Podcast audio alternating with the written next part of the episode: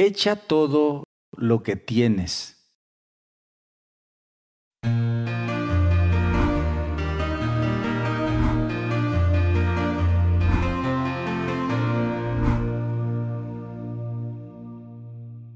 El Rincón de la Palabra. Lunes, 21 de noviembre de 2022. Evangelio según San Lucas, capítulo 21, versículos del 1 al 4. En aquel tiempo, Jesús, alzando los ojos, vio a unos ricos que echaban donativos en el tesoro del templo, vio también una viuda pobre que echaba dos monedillas, y dijo, En verdad os digo que esa viuda pobre ha echado más que todos, porque todos esos han contribuido a los donativos con lo que les sobra, pero ella, que pasa necesidad, ha echado todo lo que tenía para vivir. Palabra del Señor. Gloria y honor a ti, Señor Jesús.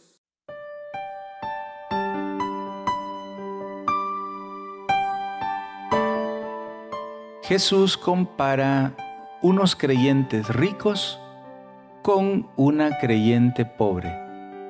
Ciertamente que como miembros de la iglesia, además de prestar nuestro servicio en una pastoral o ministerio, también debemos, tenemos la responsabilidad de ayudar materialmente a la iglesia.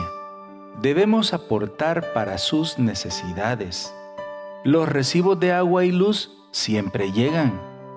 Las empresas no dejan de cobrar, ni perdonan el pago por tratarse de la Iglesia Católica. Siempre cobran. Pero hay muchas más necesidades, no solamente esa, las clínicas asistenciales, los talleres vocacionales, los vasos sagrados, los ornamentos del sacerdote, los ornamentos del altar, etcétera, etcétera. Ciertamente Dios no necesita dinero, pero su iglesia sí. No des lo que te sobra, como esos creyentes ricos que menciona el Evangelio, sino más bien echa como la viuda, aporta como la viuda, echa lo que es fruto de tu trabajo, lo que te cuesta, lo que te has ganado dignamente, es lo que tienes que aportar como contribución y agradecimiento a Dios.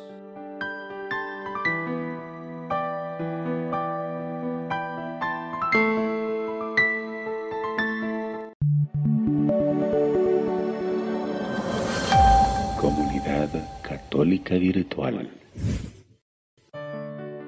Beato Carlo Acutis, ruega por nosotros.